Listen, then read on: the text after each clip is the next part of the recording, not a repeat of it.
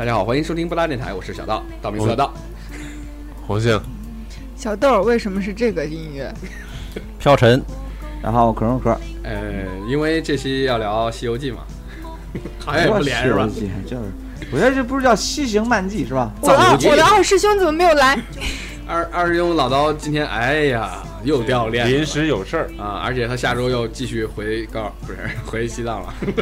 我靠，现在去可冷了那边，对啊，十月份之后就应该就你以为他下雪了。他是被迫的，他是工作的事儿。反正今天老刀说好来，然后又有事儿走了，那我们不黑他黑谁呢？是吧？嗯呃，对，那个飘神还在啊，飘神是这个这个这期飘话题也尘在那个特别特别有的聊。对，啊飘飘尘在那个微博上看到预告之后，就说想来聊一期，就是他以为我们是聊西藏旅游，其实我们就是啊想聊，不是吗？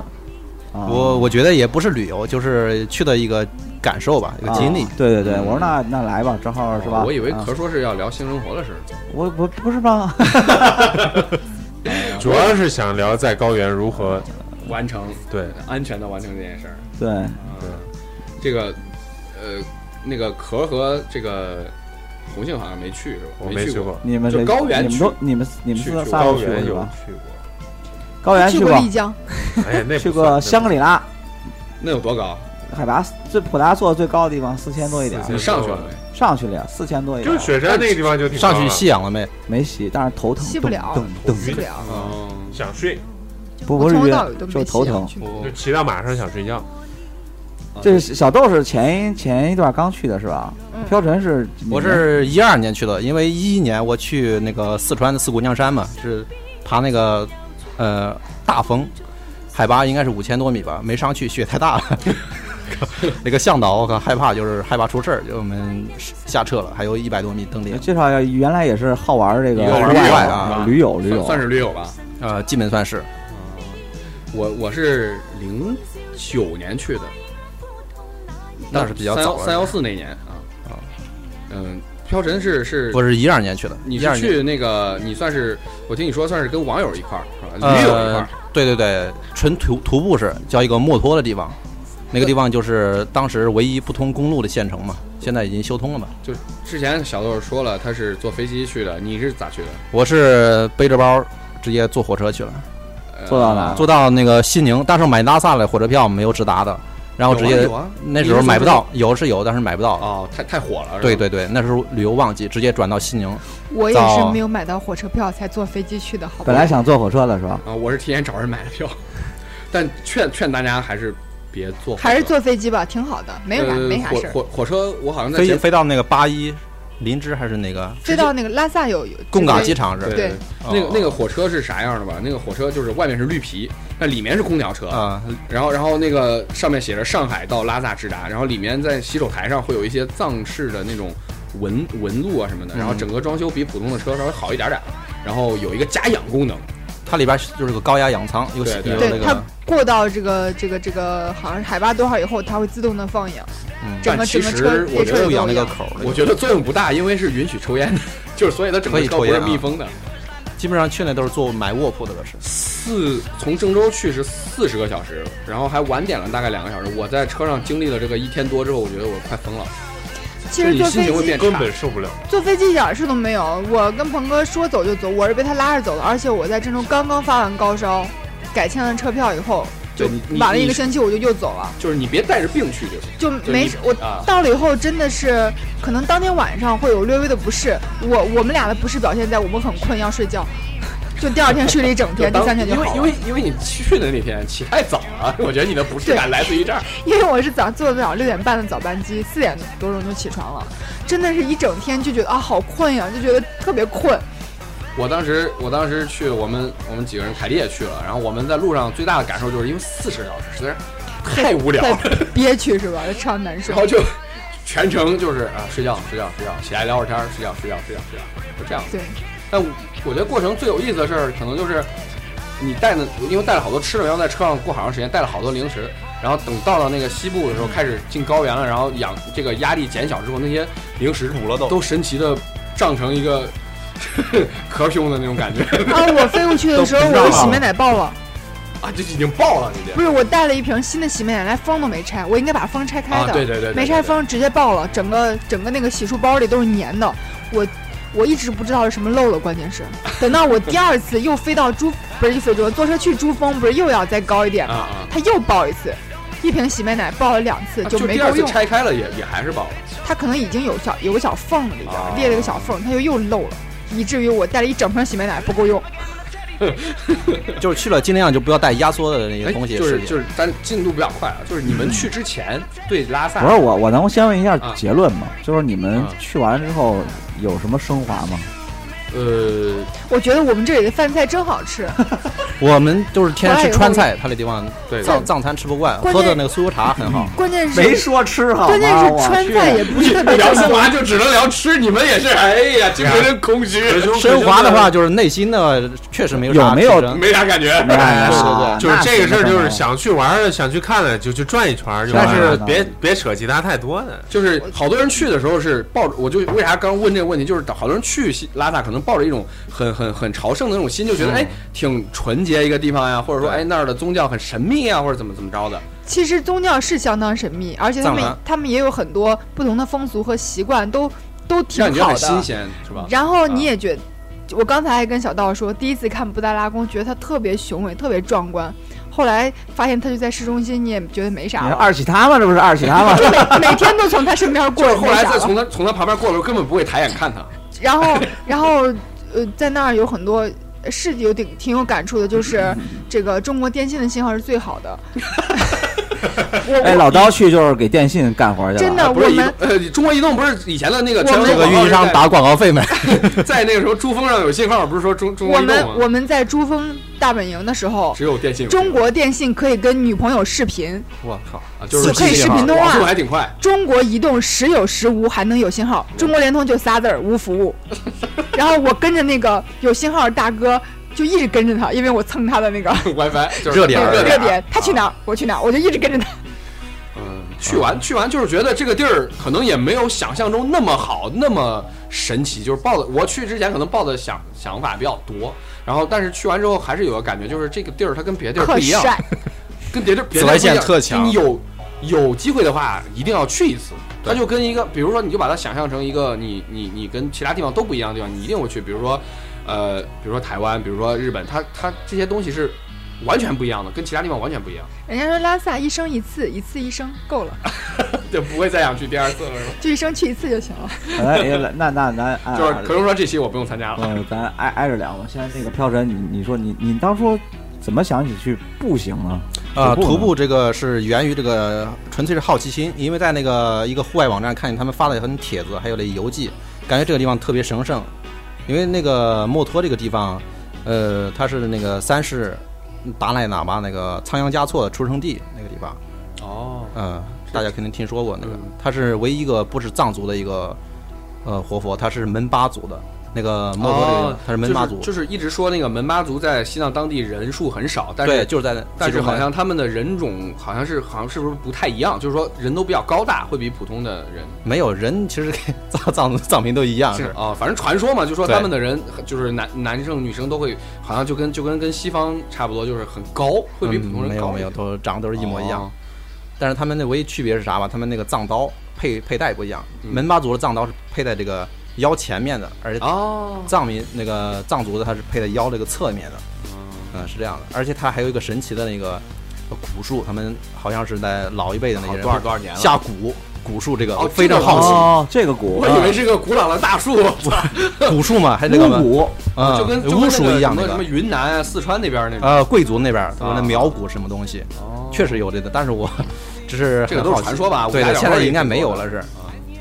呃，就奔着这个东西好奇心就去徒步了嘛，就是当时在徒步是就是网上个什么概念？征集塔，你你们徒步的概念是啥？就是走走那些地方，从就设某一个定一个呃两个点，然后就要走。对对攻略上已经做了很详细了，是就是每天穿过墨脱是吧？啊、对，它是一个一个一个地多？远全程？全程应该有一百多公里，走了四天。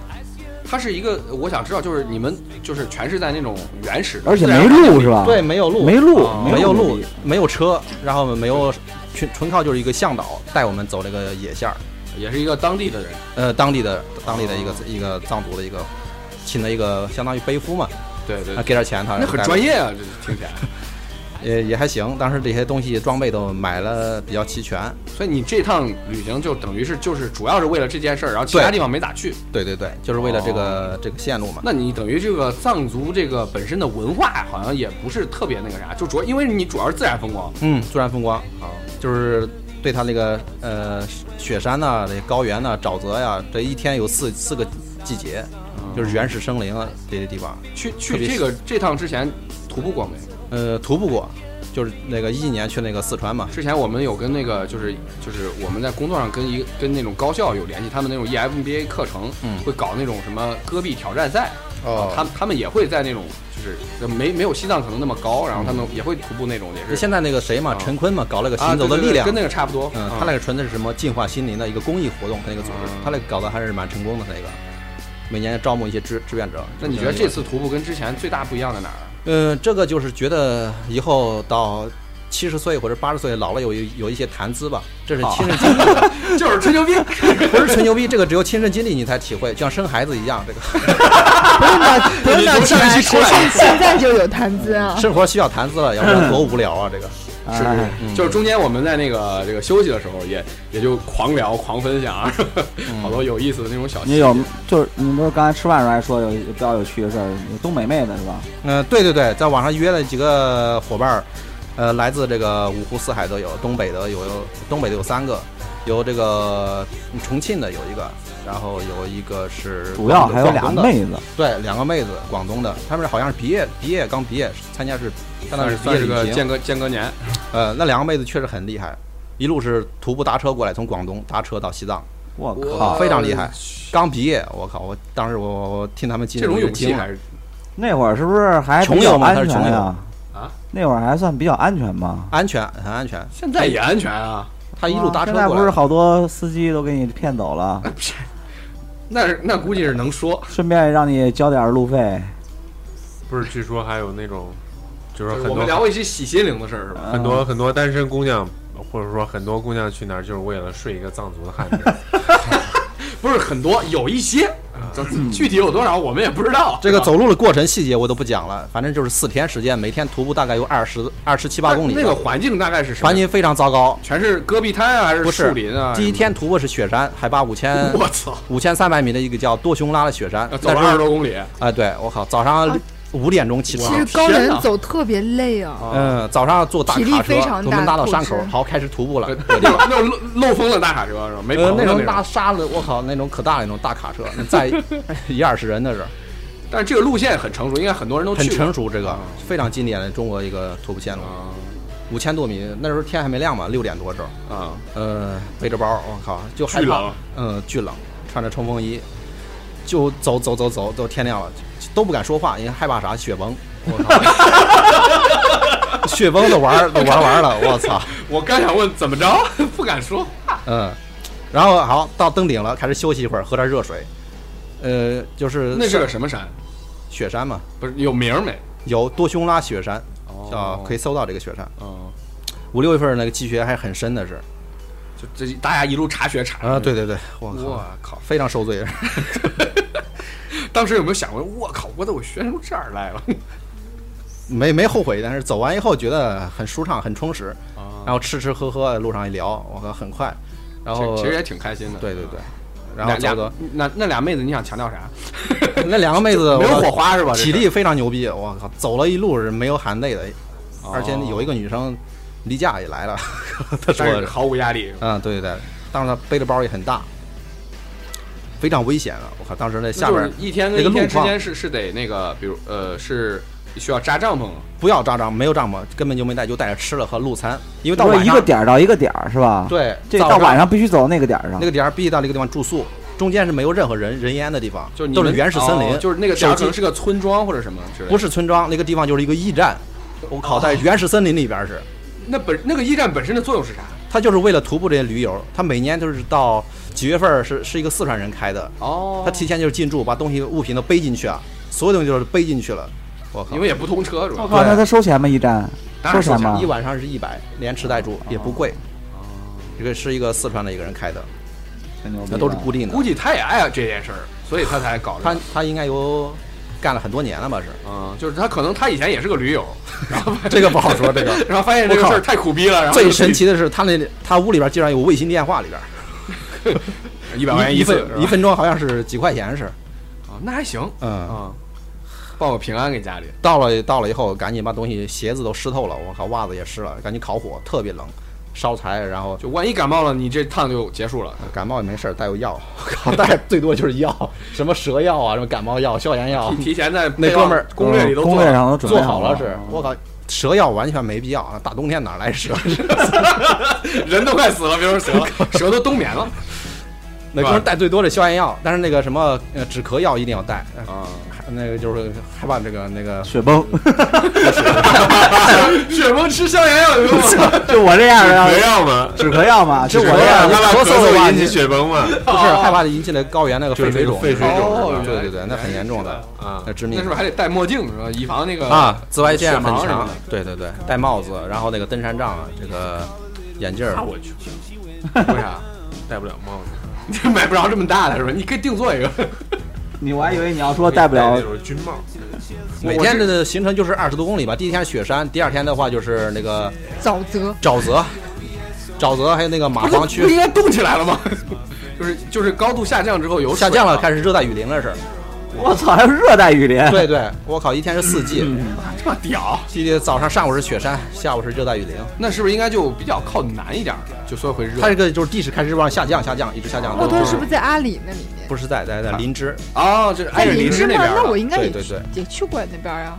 那你它离我着那个我那个线儿没过，啊，就我没有你那么深入。就我们是以游客的身份去了他们那个地方一般是专业登山人士，没有专业，就是爱好者。爱好者。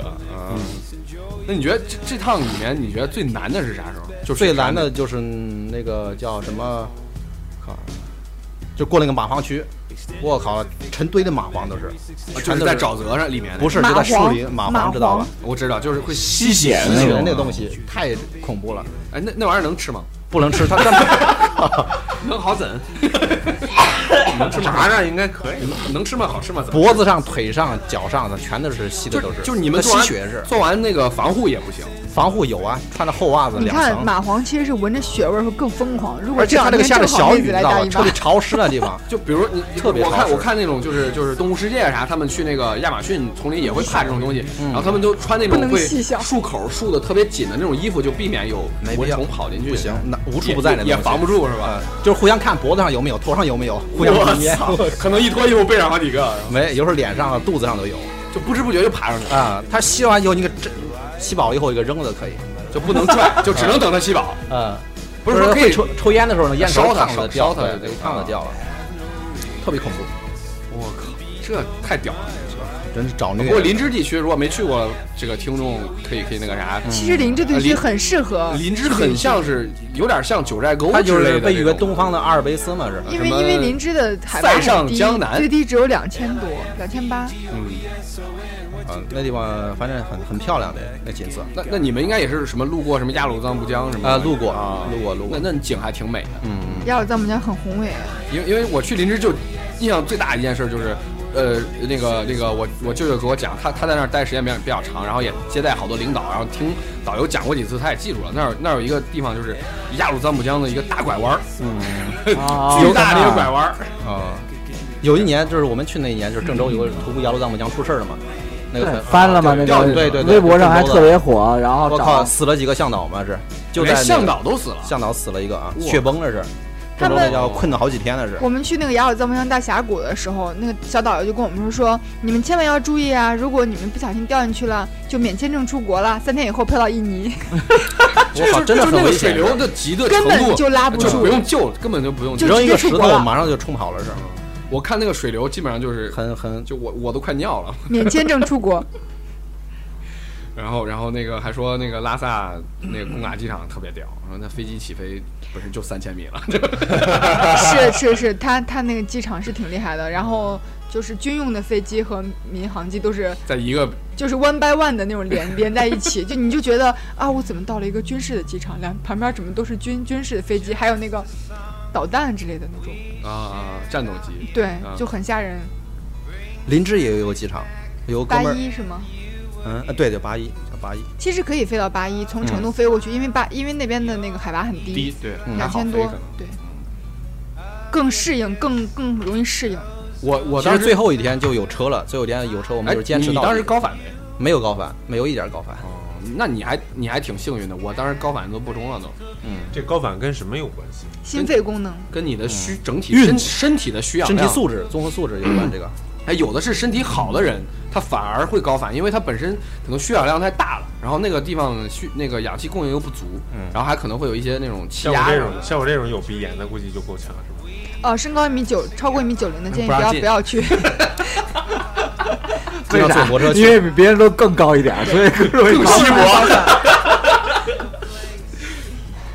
我因为我去那儿是我我舅舅接待嘛，然后他在那儿待好长时间，就一年可能就回回内地几回，然后他跟我讲说，哎呀，就挺烦的，就我感受比较深，就刚到那儿之后，呃，火机打不着了，抽不成烟，对，然后他他不知道他给我火机拆开，然后不知道怎么调一调，然后再给我装起来，然后火机就用管管用了，然后然后他然后他把他的 Zippo 送我了，然后我说这么好，他说，哎。这这这这有屁用？三百块钱买个火机，打在拉萨还打不着。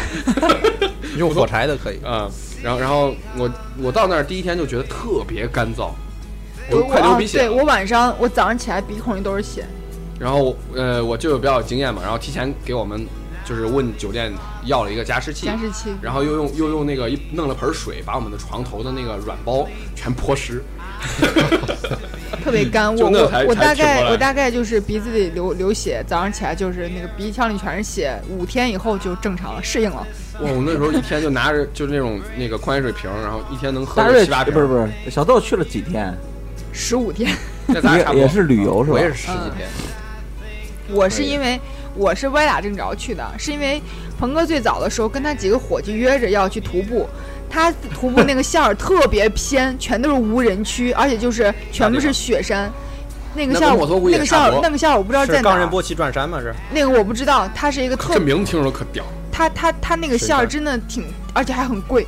就是说你进去以后，你要不就是骑骆驼，要不骑牦牛，你就别想出来，没有人，而且没有信号，二这就是你也二十天你。可能也走不下来这么远。，对，然后呢，二十天。二十天，然后呢哦，然后他他当时跟他几个哥们儿说，啊要去怎样怎样，到头去，人家这个说有事儿，那个都有事儿，人家都不去了，他就把苗头瞄向了我，然后就跟我说我说我说我说其实咱俩我说其实是这样子，咱俩要是直接来个这么猛的也不行，咱俩到时候先探探路，先玩几天，下次咱俩再去这个什么。对，先看看到底不会行不说话行。。其其实我心里很没底儿，我特别怕我有高反。本身我都不是一个身体特别好的人，我特别怕到那儿以后我直接翻了。是真的很多就是身可是到那儿以后，我比他厉害。对女生好像反而少啊，就是他们说可能本身可能身体素质普通的人，他的血氧量没那么高。像我这么瘦的人，血氧量更低。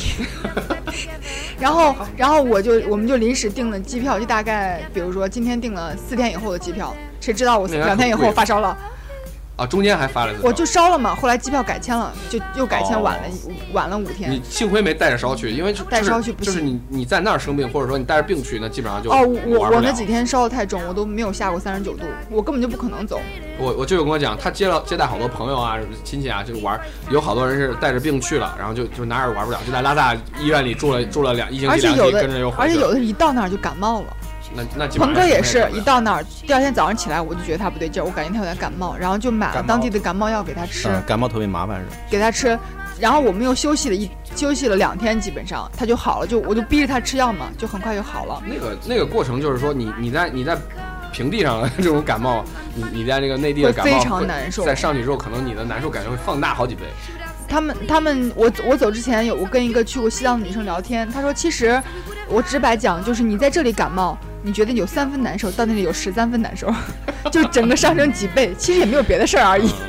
而且听他们说特别容易并发那个肺气肿，啊，对对对，我我当时比较大感觉就是我到那儿之后，因为因为呃第二天我我还我还我觉得哎我挺好，我没高反啊，我觉得还自己还挺自由，就在拉萨就是哎那个基本上也就安顿下来了。然后我我等到下午的时候，我就有另外一波朋友也来了，然后我也认识，然后大家就在一起吃饭啊，然后就说喝点吧，喝点吧，然后然后就我也跟着喝了一点，然后等到八点的时候，我整个人都就快死了，头快炸了，就里面巨疼。我明我能明白，然后然后就就回酒店睡觉，然后最好不要睡了睡了十二个小时，整对睡了一个对时，然后起来之后就好像哎好了一点，但是还微微有点疼。就这个时候去上布达拉宫去了，然后我当时啊，就是布达拉宫现在门票好像是预约的，是呃旺季预约，淡季不用。嗯、提前可能反正我就给找了个导游，然后给我们领进去了。旺季预约很麻烦，就是你今天要预约明天预约的号，明天再去预约后天的门票。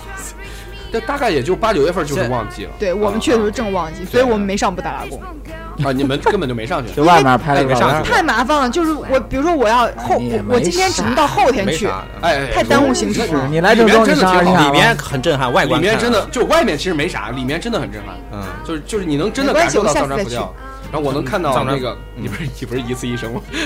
我我我在里面看到好多那种禁止拍摄的那种提示，然后我就说千万别照。了，你拿出来相机，人家是有权利把你相机没收，不会不还你的，对不管而且你多贵。我去了那个大昭寺，我就觉得很棒。大昭寺的寺庙跟别的寺庙完全不一样，非常非常棒。它的布达拉宫佛像非常就是跟宏伟跟大昭寺不一样，里面就是佛巨多无比，就你感觉这有一个一个区，然后进去进去跟一个房间一样，进去之后，然后有有这是什么什么佛，然后达赖喇嘛的他的一些巨多佛，然后然后你你能看到好多那种就是藏民他们会去给他们跟就是去祭拜啊或者干嘛，大昭寺也这样，就是因为就就感觉量很大，就数量级特别大，然后里面全是钱，各各各国各样的钱，我然后还往里扔我我到。大昭寺的时候，正好还碰见有一个有一个佛像在被加速金身，缺金，啊，是你可以花，金粉你是可以花钱让他们就他们。正好有那个仪式，然后就有很多人非常非常多的人在看，就围得水泄不通，然后还有人拿手机拍照，我就说我说不好意思，请你不要拍照，禁止 拍照。真的我的天秤座的正义感油然而生。呃，我我在大昭寺的时候听那个就有介绍说那，你看这个大佛大概可能三米一个大金佛，他嗯说那个呃是当年那个叫什么文成公主对对带对，带带带进的，对对对对但那个佛当时就是一个小孩儿，七岁小孩的那个大小，然后我就一层一层金粉给刷成了三米大佛，那他的脸怎么特别大呀？我不知道就是就是。传说反正是这样，就是说一点一点给它刷大的，然后说有些藏民就是会在内地做生意，然后比如一今年挣了两百万，然后他可能留个几万块钱，然后我听其他说现在全捐了。我听说现在三万块钱都可以重塑金身，还是两万块钱就可以重塑重塑金身？你说是哪种？就是那个就中中就是中号的佛像，就在那个、哦那个大昭寺里，对对对就不是特别贵不是特别贵，但但是他们把钱没有我们想就全捐了没有我们想象中的那么贵。对他们，比如说 稍微就是可能条件没那么好，咱们就选择就是给那个油灯里加点油，说那个油灯是多少年不灭，对，嗯怎么怎么怎么样。然后我觉得还挺那啥。我刚才整理一下我的思路，因为我这次去的地方太多了，然后然后我着重给大家讲几个事儿，就大家喜比较喜欢听的关于这个一夫多妻和一妻多夫的事儿。哎，对藏密 是吗？我我去这个那个我在那个雅鲁藏布江的时候，因为我们那个小导游是藏族的人，年龄很小，然后他就跟我讲，他说他们有他们这个在雅鲁藏布江大峡谷里有一个村子，里面是一个少数民族，这个少数民族全世界只有两三万人，大概在中国地区可能就几千人。然后呢，这个少数民族是允许一夫多妻的，最多可以娶九个老婆。他们村长有八个老婆，他爸爸有五个老婆。然后我们就说有没有什么限制？他说没有，只要你的钱够用，就是你能养活得了这些人，你就可以娶这么多妻子。然后当时朋友就想下车了，然后你你是说你下下下然后下就别上，然后然后然后转天也不算转天吧，过几天了，我就听我们的导游跟我们讲了关于他们西藏这个一妻多夫制。他们这里的一妻多夫制，并不是并不是大家想的，说是我是一个女的，我招了好几个不同的老公，其实是就是不能是不同姓氏的老公。就比如说这家有三个兄弟，啊这个女的嫁到他们家，啊，就一个媳妇儿仨老公，然后这个女的她她就管了这个家的钱财，就是她说了算。一般就是如果老大在家的话，老二老三就轮不着，就除非老大不在家或者是怎么样，能一块儿整吗？这我不知道。然后 然后他们然后他们说那个藏族为什么是这样，就是因为藏民家里都很穷，就是为了让财产更集中，家里更富裕。你好不容易家里有点钱了，如果三个人娶三房老婆一分家更穷，所以把钱集中在一起。然后呢，这个女孩呢也要带着他们家的嫁嫁妆过来，这样子她掌管这个家的，就是她是当家主母嘛，其实还是有点母然后这个系氏族的对这个。钱就会嗯家里的钱就会越积越多。然后我还听他说说他有一个比较好的，就是关系比较好的这样子一个藏民朋友家，他就是，呃，这个。这个女的比较喜欢老二，她就把老大派到了外地去打工，然后老三派到哪里去城里去打工，他就天天让这个就跟老二在家过日子对子。对对，但是他说藏族的人他又很很很诚实，他们赚了钱，并不是会说我在外地打工，我的钱自己藏个私房钱什么没有，他把钱都会交到家里边去，就让这个家庭更繁荣富强。哎，反正拉萨还这个很有意思还真的很特别，好多地方，比如藏山，你们都说吃不惯嘛，就我我我就直接说就别去吃。他说反正他在那儿待着，等等会儿，你先别聊这个啊，不聊吃吗？还有个吃不是最重要的吗？你刚才说那那孩儿怎么办？什么孩儿？就是就是反正都是一个姓嘛。喊谁喊爹一爹，个姓啊，仨爹是吧？对啊。啊，就可能是大爸、二爸、三爸。我们在我们去那个珠峰的时候住了一个帐篷，然后有一个女的接待我们，呃，呃，不是这个女的，是隔是隔壁屋的那个男的，他过来跟我们导游聊天儿，他走了以后，导游就跟我们说，其实这个男的就没跟我细说，其实他是跟他弟弟是同一个老婆，嗯他们家就就是他是那个民族的。不是，啊，这你说这个，伊夫多妻和西多夫不是一个民族的我，知道，就是是是你你他导游给你讲是，就除了那个那个小民族之外，是都是一妻多夫吗？还有别的少数民族也是是一夫多一妻多夫的，啊，那那个还有族人应该也不多嘛。还有一夫夫多妻一夫。多妻是少数民族，因为要多生、啊多生啊孩子嘛。啊，因为他本来就少数民族，他只有他只有几千人，在中国境内只有几千人，应该大部分都是藏族了吧？多夫多妻都那是群居吧？不那是群批，我我我管我管没说不拉吧。啊，可以了，可以了。我唯可以了一遗憾就没去大昭寺，哎，大昭寺我去了，大昭寺，布达拉宫因为我住的住的那个青旅青年旅社就挨着大昭寺了，没时间去，哦就去了大昭寺后边一个一个茶甜茶馆，和藏民跟他一块儿喝甜茶，他们早上都喝那个酥油茶嘛。对对对。但是但是咸茶应该你很有接地气那个只能喝甜茶。啊，我喜欢喝甜的，他的甜甜甜茶喝着就跟立顿一样。你你你说 味儿还行，正宗的是。布达拉宫，你说完我再讲讲这个雪顿节。就就我我对拉拉宫印象比较深，就是有一个小小孩藏民，他进来他会给每个佛磕头，就是那种拿头去顶一下那个。啊，你说是那个三叩九拜那个？不是不是没有他没有那么复杂，他就是拿头去撞一下那个板儿，就意思我来磕过。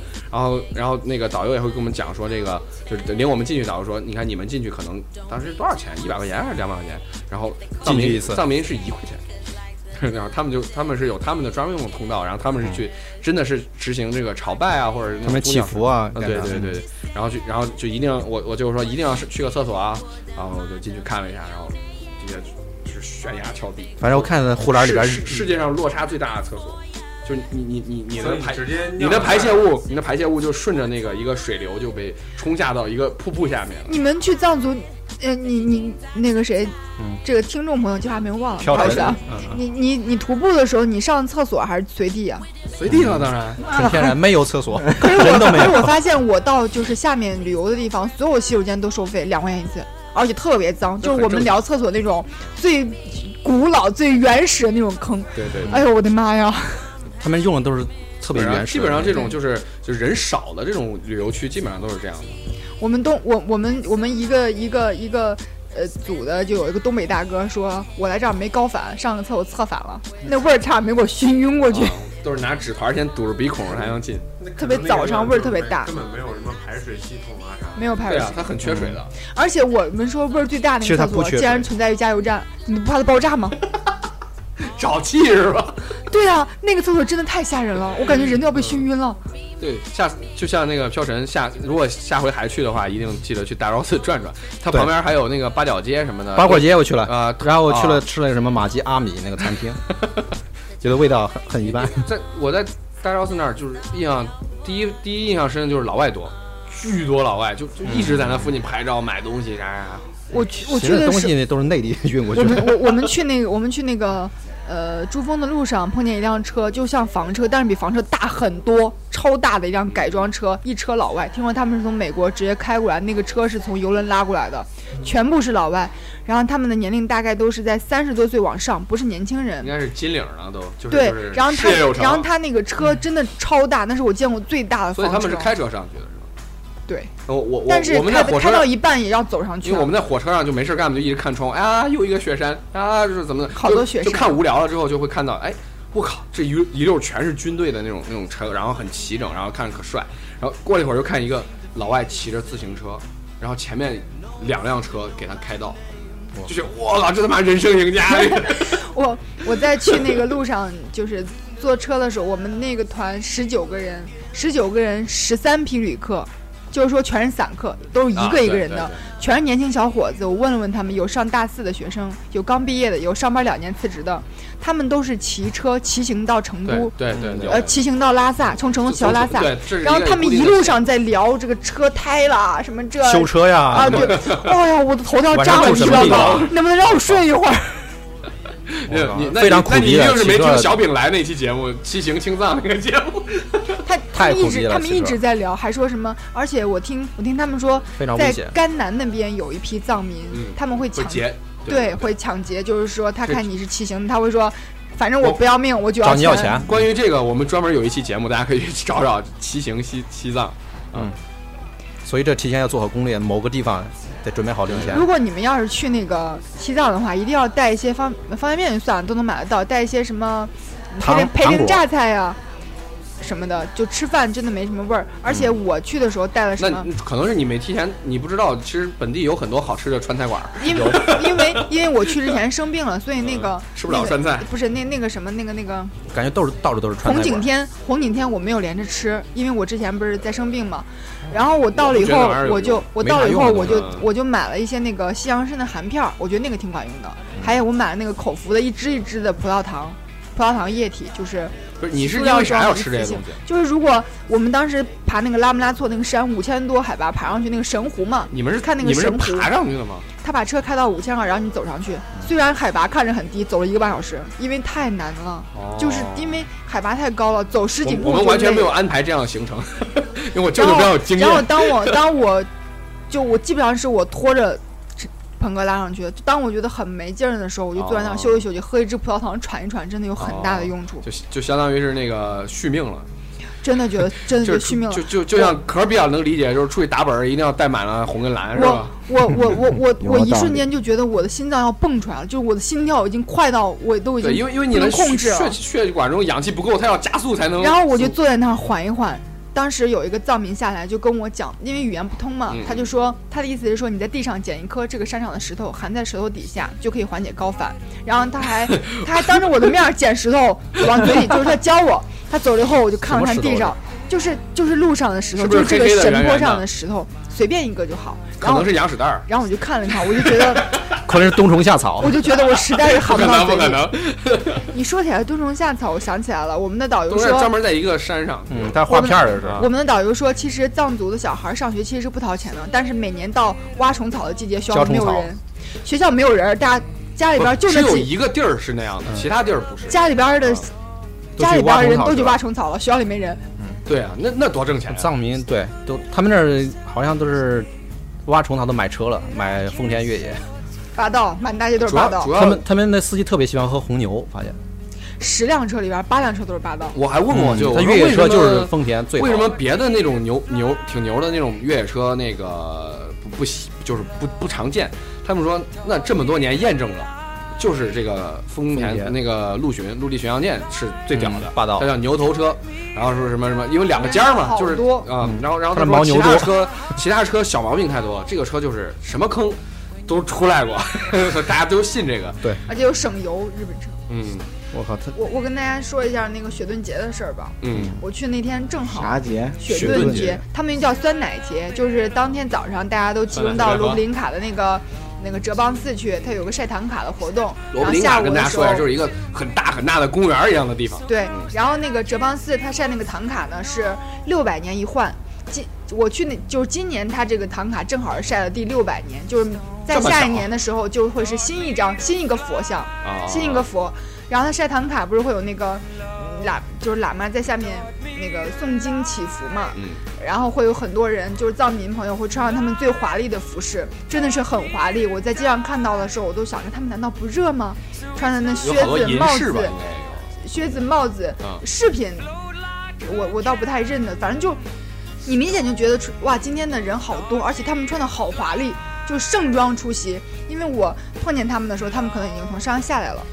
后来了，我又听我的导游说，呃，听他们当地的藏民说，说每年晒唐卡的时候，当天拉萨都会下雨。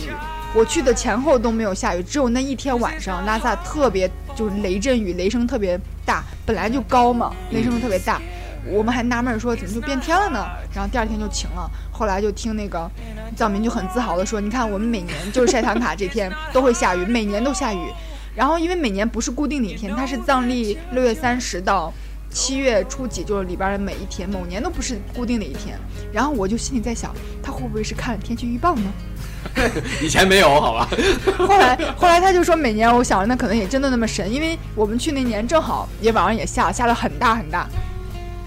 然后我就听他们说的很神奇，呃，什么呃晒唐卡跟唐卡许愿，然后这这会成真是吗？对，然后我还看了，就我后来去买牦牛肉的时候，还看了我们那个导购是个藏族人，他还拿他手机里拍的视频给我看，就是当天人很多很多人，超级无敌多，哦，是他们藏族的一个很盛大的节日。晚上的时候，大家都会拿那个酸奶给大家品尝，就是给大家就是好喝吗？没喝，巨酸，就说啊就说叫酸奶节嘛。糖喝不了，。没没喝没有那个咱那儿卖的好喝吧？没喝，反正酸奶拉萨到那个拉萨的卖的可以，拉萨的我没喝，我我我去新疆的时候喝过，就应该是就是做青海的也可以法差不多。嗯，老酸奶巨，酸，我不放糖根本没法喝。我去感觉它酥油茶挺好喝的。我觉得就跟绿豆茶老喝，然后那他们的茶酥油茶是一个茶壶装的，叫一磅什么两磅啊几毛几毛的，它的收钱都是一毛两毛。我后来住住在那个罗宾卡附近，然后我们那个酒店门口就在市政府附近嘛，旁边就有几家就是西餐，就是这个藏餐厅。藏餐厅它就真的去吃了？你听我说完嘛，它是看来是那种老老牌儿的，就是当地很有名的，每天都有，每天下午从那边过的有非常多的藏民坐在门口晒着太阳，两三个人一个小桌，手里拿个小转经转着，然后每个人桌上放了一个小暖瓶，特别小，然后里边是里边是弄那个酥油茶那个酥油茶，你你让他转经。这个就插一句，就是他转经转一圈就代表这个经念了一次。啊，我知道呀，但是我不知道你。我以为你你，我以为你问我他为就是啥要在我觉得这这儿转蛮省事？儿啊，你不觉得吗？不是，他转一圈，他也能记住 自己转多少圈，转一记圈儿记不住。就是比你用嘴念着来的便捷嘛。他手上那个你接着说，你接着说。还有他们山上绑那个五五彩五彩颜色的那个金对金幡，嗯说每一种颜色代表不一样，就代表的天地，然后万物好像什么，拜完之后要拿石头再压一个幡儿，就是对怎么怎么样。反正都是祈福的嗯。然后它上面也写也写的一些藏文，说每当风吹过。它飘一下，就是就是朗诵了一遍，比那个转经还省事儿。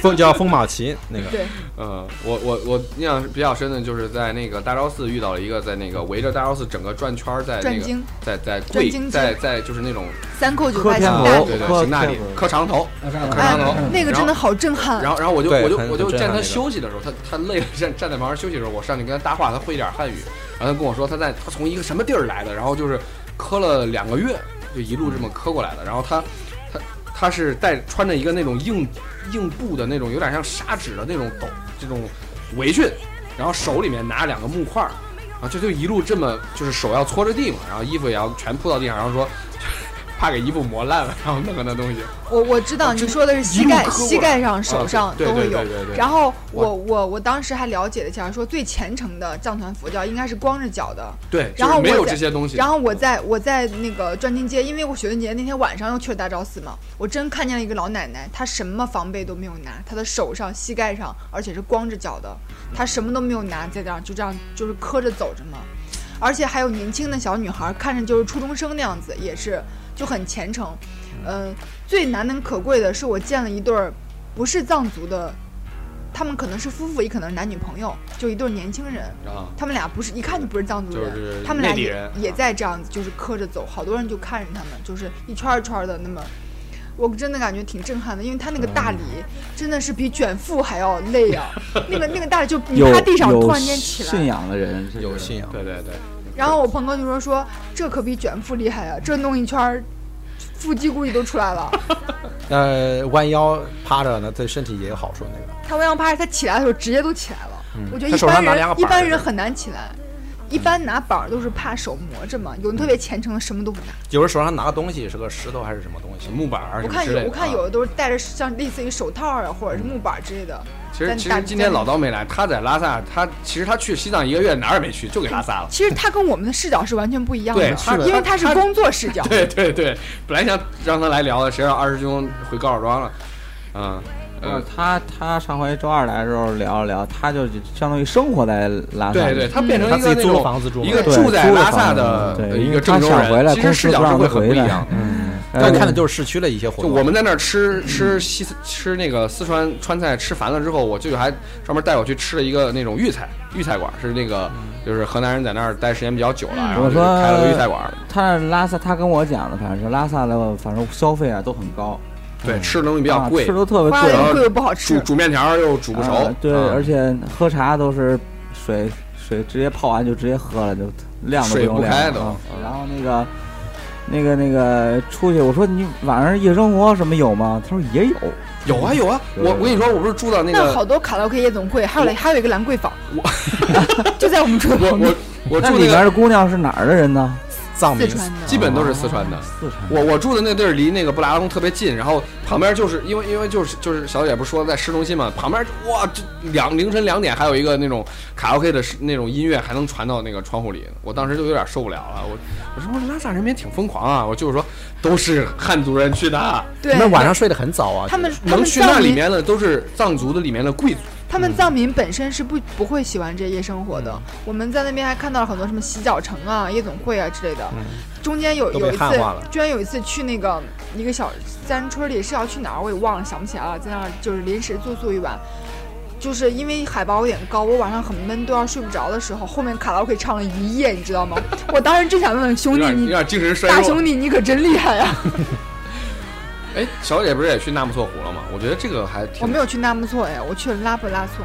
纳木错我嫌坐车时间太长，我没去。纳木他去了错我去过，啊纳木错那边你去那边玩了。对对对，我觉得那个湖真的值得一去啊真的特别好看。嗯，就是它那个最高海拔要一我个石头嘛，上面我觉得比我去，呃，那个叫什么湖？羊赛里木、羊湖吗羊座雍措、不是不是比比我去那个那个那个那个那个有水怪那个尼斯湖、啊啊不是我想到的也是尼斯湖。不是不是喀纳斯喀纳斯喀纳斯的景好，嗯，纳木错看日出非常呃漂亮，真的超，呃但是会路它叫扎西岛是吧？会路过一个什么山，也是五千多米，然后那对叫什么？我们我我们？报了一个那种，就是我们就是报了一个，我们把东西都放在那个拉萨，然后报了一个那种一一日团，一日游就早上早上坐车好久，对对对，我半下午逛一会儿团有回来了。一帮二逼青年，估计就跟 就跟你说那种什么骑行一族，反正就那帮嗯。人就没做啥准备就去了，骑过去了，就当地就现买了一个平平军大衣绿绿军大衣，短袖短裤，跟我们一块上雪山，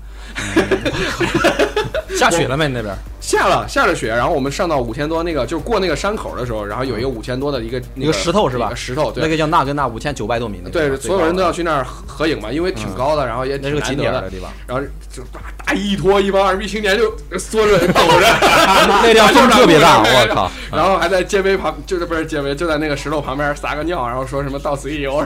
我跟你讲你孙悟空啊你，天哪，真的有这种人哎！我去阳湖的时候，就是没做任何攻略就来了，就穿着短袖短裤就来，以我为是夏天，太明我。太明白了。我去阳湖的时候，就是我本来是穿了一件衣服，一下车发现哦风吹透了，我回去又加了一件。然后我们就在因为阳湖，我们先上了山顶嘛，就有一个姑娘穿了一个半截袖那种黑半截，下边穿了一个纱裙，然后在那边搔搔搔首首弄姿的拍照，然后她。也不知道是男朋友还是什么，就很近那种啊，看这边哦，这边啊，那可能是专业摄影师，根本就不可能是，因为你的女的孩根本就不专业。她就是他可能是买了个旅拍的这他种套餐，他他没有，他们俩应该就是男女朋友或者怎样。然后他真的他拍了以后，旁边所有的人都有那种怎么这么傻逼啊这种眼神看着他，你就觉得。哎呀，你把这风景都给污染了！就谁拍照，谁哪儿的风景好就往哪儿挤，他也不管你拍不拍。对我去纳木错湖最大感触是汉族人真多呀，而且当地的小孩儿本来就那种小，就是在那个湖边上有一个那种小村落那种感觉，有几个民房，然后就是可以接待游客呀、什么的，然后你进去喝喝喝一杯那个酥油茶，可能也就几块钱，但是那帮小孩儿就特别能，就拿着杯子围着那个老外，然后里面搁俩硬币晃着啊，也不说话，就对着你一直晃，一直晃，一直晃，然后就让你给他钱，然后你可能给一块或者给两块，然后他才会走。然后我舅舅提前给我换了好多零钱，因为他如果你不给，他就一直跟着你。嗯嗯，然后我提前准备了好多那种五毛一块的硬币，然后给他们。啊，这我觉得真是就是这是属于就是一个当时的感觉，比较比较简单的感觉，就是一个纯洁的地方被被真污染了。的已经被污染了。我去我们去的时候，每次快到山上的时候，导游就说这里的这些羊啊、狗啊，说说是藏獒，其实可能都不纯嘛。还有牦牛啊，合影都是要钱的，你们一定要先把价钱讲好了，再去跟他合影。要不然的话对你会有很麻拍完之后可以说一百烦块。钱，然后就有一些小孩子抱着羊过去跟你说：“姐姐姐姐，要不要跟羊合影啊？过来拍张照片吧。”我都不敢理他。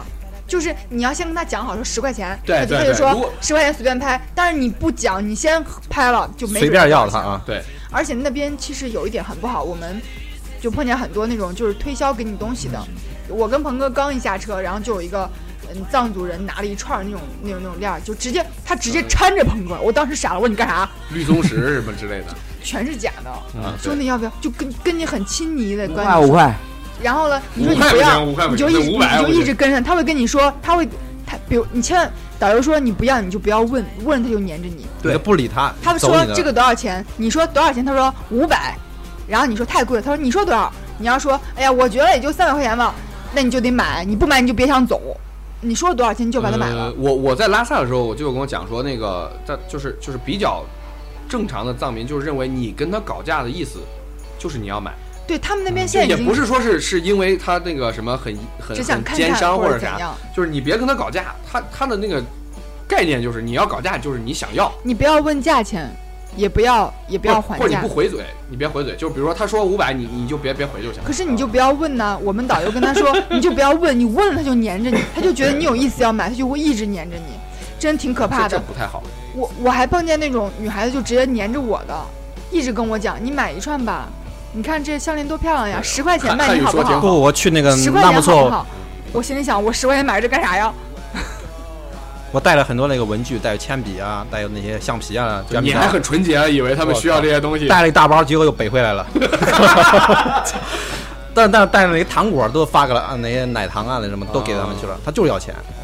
对还有还有那种但去墨脱那铅笔全都发过去了，每人都给了一，墨脱可能那个地方还应该是学生对上学的外面还比较少。背了很多文具啊，结果有一包没找他带回来了。我去我去拉萨，呃不是不是，我去，我觉得印象还比较深的还有山南，那个对山南地一个区是个县吧，一个区还是什么的。然后我去那儿之后，有一个跟我就有交交情比较好的一个就是当地人，然后他他已经就是在政府任职了，然后他也是比较开化，就呃这个词儿不知道会不会冒犯啊。然后他他 他就专门带我们去他家参观了一下，然后然后有好多规矩啊，然后跟我们讲了好多东西，根本记不住。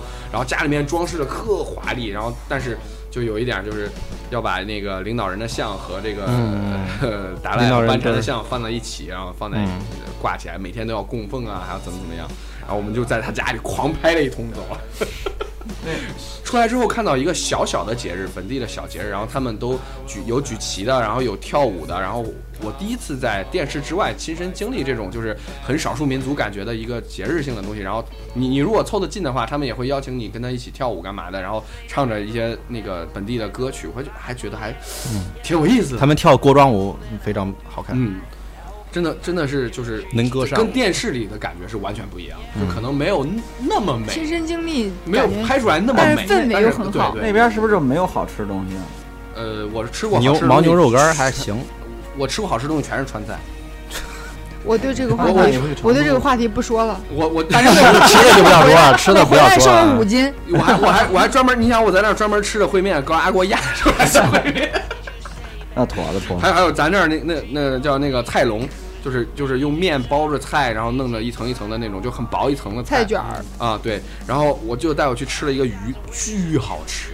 然后说那个鱼每天都是空从成都空运上去，每一条鱼肚肚子里都有鱼籽儿，那为什么不去成都吃呢？我也不知道。我没去成都，就是去那边买东西的时候，见转了个机。去那边买东西要一定要看生产日期，看好多 哦，那个真的。我我我就 我就说他在那儿好几次就忘关车门了，嗯，车里面什么东西都没丢，对巨安全是。因为人家他那没发现你车个藏民非？常诚实，就反正可能我不知道是不是因为零八零九年的时候还没有那么看那么那么就是被内地污染，我觉得那儿还还真的还挺安全的，就是门不关或者车车东西车忘锁也都不会丢。其实我很害怕藏民，我在路上走的时候，在拉萨市内的时候，也会遇到一些藏民，他就想跟你说话或者怎么样，我不知道他想干嘛，我也听不懂。打招对，主呼。但是他沟通不好。但是他过来跟我讲话的时候，我就会下意识的很害怕他。然后他一说什么，我就微笑着说谢谢谢谢谢谢谢谢，我就走了。再给你打扎西德勒，我见到对你，你会你跟他说扎西德勒，他也会跟你说，然后就是嗯其实整个气氛就会很吉。祥如意啊他。他说什么我根本听不懂，一点都听不懂。其实他他那个谢谢就是嗯，在拉萨那边叫土机器，在安多那边叫。看来你也玩了嘛，你不是光在墨脱。然后的 呃嗯市区那些文化我也了解了一部分，嗯嗯藏传的佛教啊，其他的一些东西因。为我我我感觉我是先我是零八年先去的新疆，然后我在那儿也见识，就跟好多那种少数民族有交流。然后比如我跟着我呃那个当地的亲戚，他带我去买肉，然后晚上说咱大家一起在家里烤羊肉串吃，说你尝尝我们这儿羊肉跟你们那儿羊肉，你你回去就不会再吃羊肉了，怎么怎么样？然后我就跟着他去那个一个屠宰场也，山不山？呃没那么膻。我觉得就是他们说那个地里面那种碱比较多，可能是，然后就羊肉吃那种碱蒿子就不会特别膻。也可能人家羊都是吃草长大，咱就是羊是吃饲料长大的，对对对那当然不一样。然后他那儿吃的是是山羊吧，咱这儿吃的是绵羊，反正就是不一样嘛。然后我就跟他去那个卖肉的地方，他们卖肉的地方就是跟屠宰场一样，所有的肉都挂着。然后你，然后你，然后你走进一个肉摊儿，然后那个肉林，然后他他们戴戴戴帽的那种当地的那个那个新疆人就哎，看这里看这里，你为什么说到新疆了？就是我才反应过来你说的是新疆就我。说我说他们的那个少数民族的感觉就是他其实也很热情，就是我就是我拿着相机，我觉得很稀奇嘛，我在不停的拍啊干嘛的，有一个人就啪拉住我，我当时跟你感觉一样，特别紧张。我说他手里还拿着刀啊，就是带着带着血的刀，他拉着我，然后 我心想干嘛呀？然后然后他也不太会说汉语，然后拿一块儿，他指指他的肉，让你买一块儿，相机，指指我的相机，让你拍，他让我拍的，我还以为让你拿相机换成肉跟我的肉合个影吧。他抱着他的肉让我给他拍了张照片，然后让然后数码相机嘛能看嘛，然后就看了一眼，他巨开心，我我就觉得其实他们还是蛮淳朴的。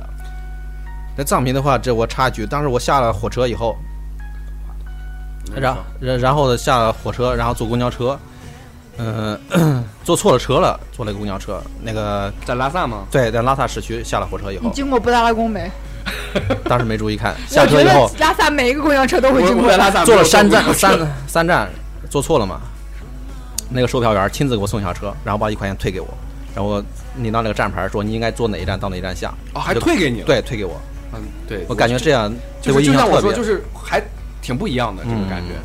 特别淳朴，对我印象非常深刻。这个你在拉萨玩了多长时间？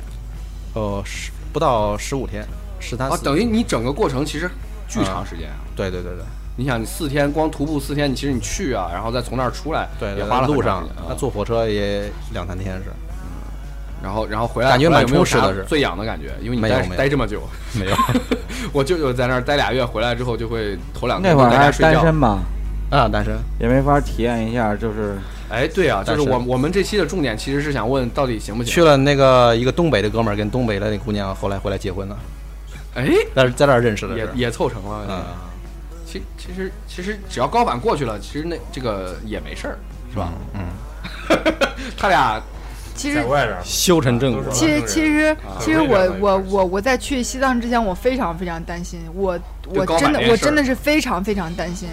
到了以后，我非常谨慎，就是尽量的走啊跳啊，就不要走太快。平常我走路都很快嘛，然后也不要就是大声的说话呀什么的。又不要剧烈不是运动，你 真的大声说话，像我这种气切的人，一句话就过不来，我就节奏慢了些，就咽了，是吧？会喘气儿的这儿，会喘会喘。然后爬楼梯都是。然后有一次我们那个去完哪儿我也忘了，早上起来要去一个说是那个呃文成公主跟她老公松赞干布，对度蜜月的一个小楼里，就是一个一个一个一个一个小小是是是是真的，里面还有那个是现在好像就变成一个类似于寺庙一样的了。啊，然后它还有所有这种地方都会变成圣地然后他还有，他还下面还有人点那个藏藏香来供奉他。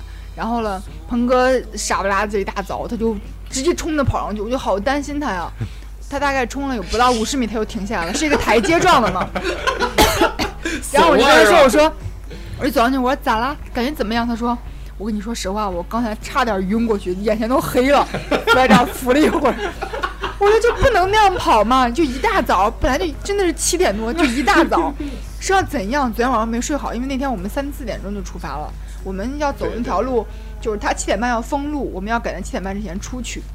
这这这是最最就是去那儿玩，我觉得最比较那个啥，因为因为西藏也挺大的，你要去一个地方就挺远的，然后你要起巨早，然后我觉得坐。车有时候就需要坐一天的车，对啊所以对啊对啊，所以开车到也很累所以到后来我们其实是有两天时间可以去拉姆措，但是但是我一想我要坐一天的车，当然就就看一个半一个小时再回你还得回来啊、对，就是当天去当天回，坐六个小时，坐六时。个小时的车，啊当然待两个小时，再六个小时回来。我们俩想想说，算了，咱在拉萨市里边转转吧。然后我们在拉萨还看了个电影，拉萨人看电影好贵呀、超级这个太，难得了。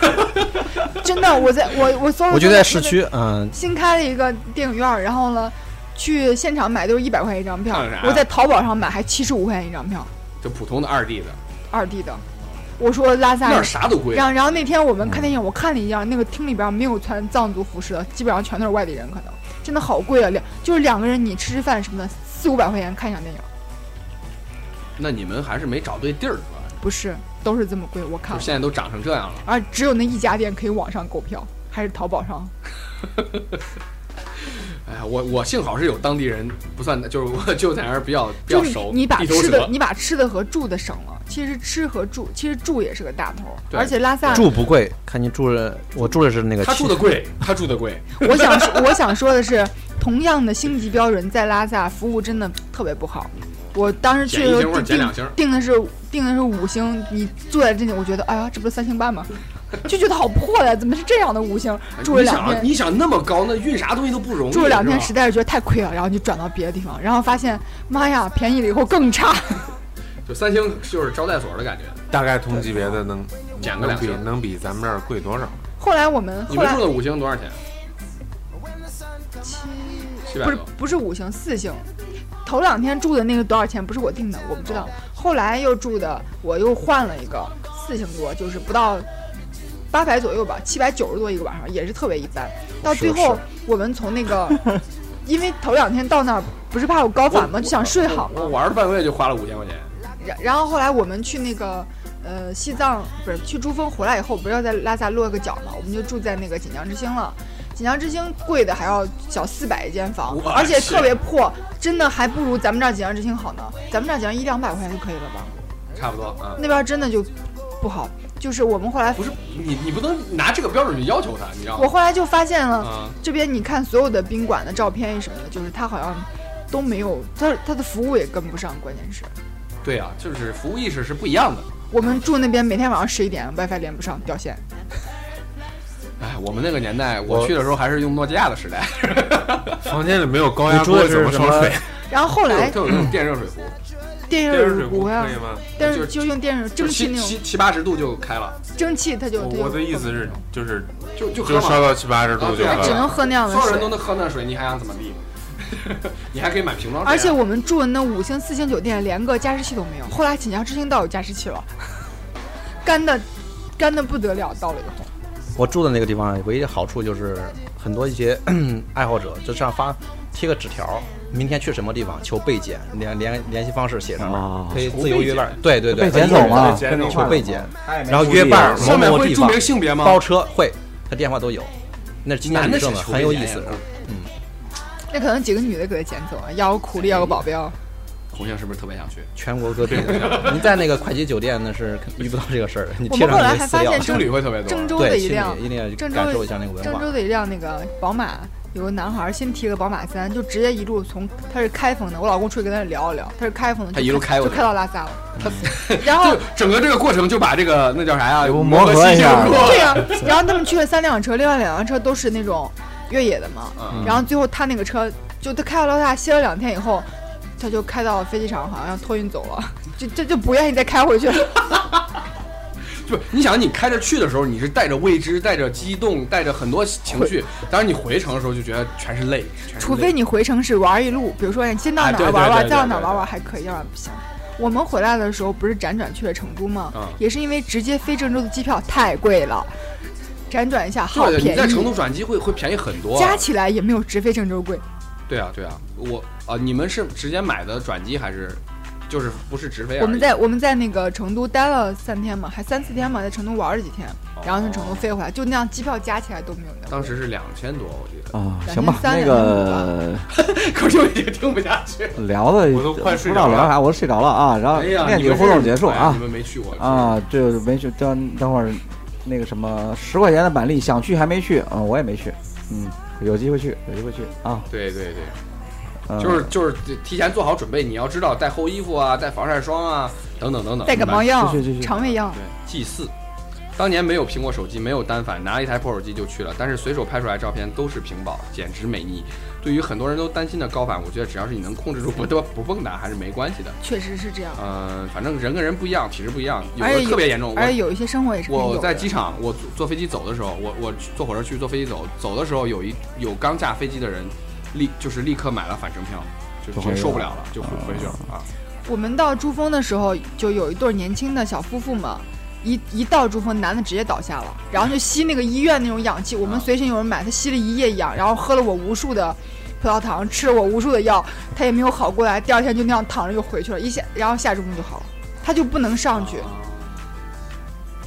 进入瑞强，这期就看刀爷说说高原性生活感受。刀爷没来，哈哈，不念你。刀爷来了也说不了，他他没有，没有 他是去上班，都是男同事。出差了，就室友男的，嗯，说说的我倒是想挺想去成都，毕竟那里有好吃的火锅和惬意，还有辣妹子。那不一样，那专门聊去成都嘛。这东西还是我们刚才说的，你在成都想玩啥都行你。能不能认识妹子啥的，还得看你自己。对我们上一期也讲这事儿，了。我又要念这个同学啦。啊韩剧快到碗里来。我有同学高三毕业，骑车去西藏，来回两三个月，最大的感受就是娘炮加体弱多病，三年没人追她，变成了彭于晏那样的肌肉男，又黑又有肌肉，不要太性感。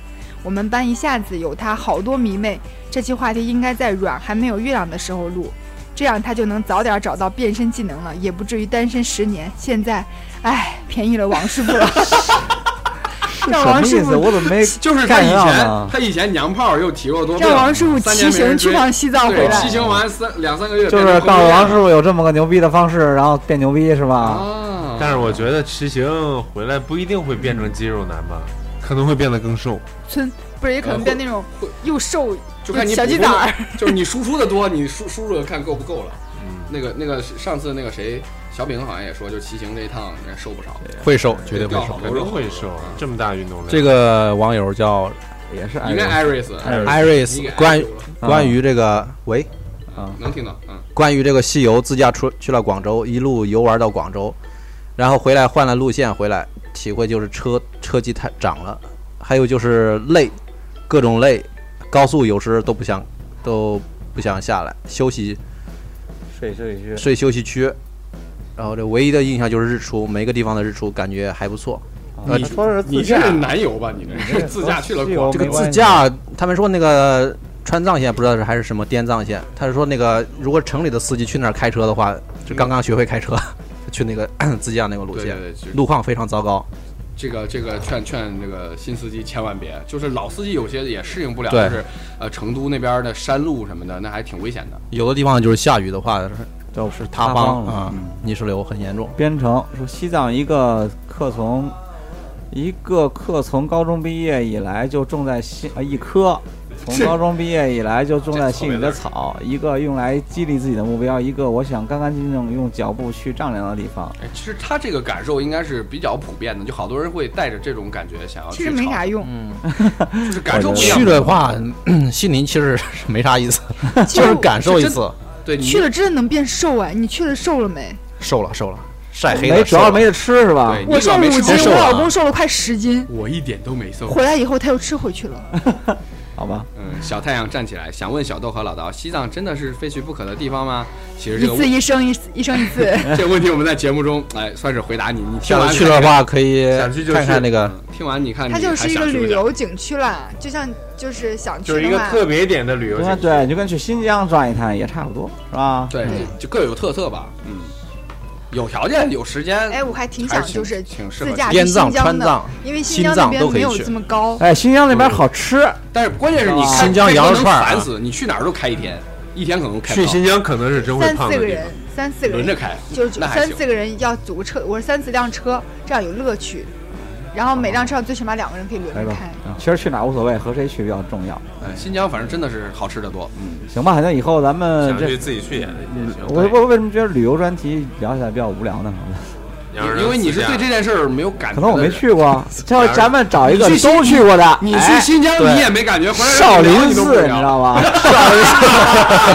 好，好，咱是聊少林寺。我觉得很多人听到这个一夫多妻就应该蜂拥而至啊！我你得住那儿，那我们重点应该是在川藏线上，或者或直接在哪儿捡妹，路边捡妹子嘛。对对，就是青旅什么的是吧？找那些求捡队，一定要住青旅，大家知道吗？求被捡，啊，行吧，那这西藏我们就聊这儿，大家拜拜。拜拜。拜拜。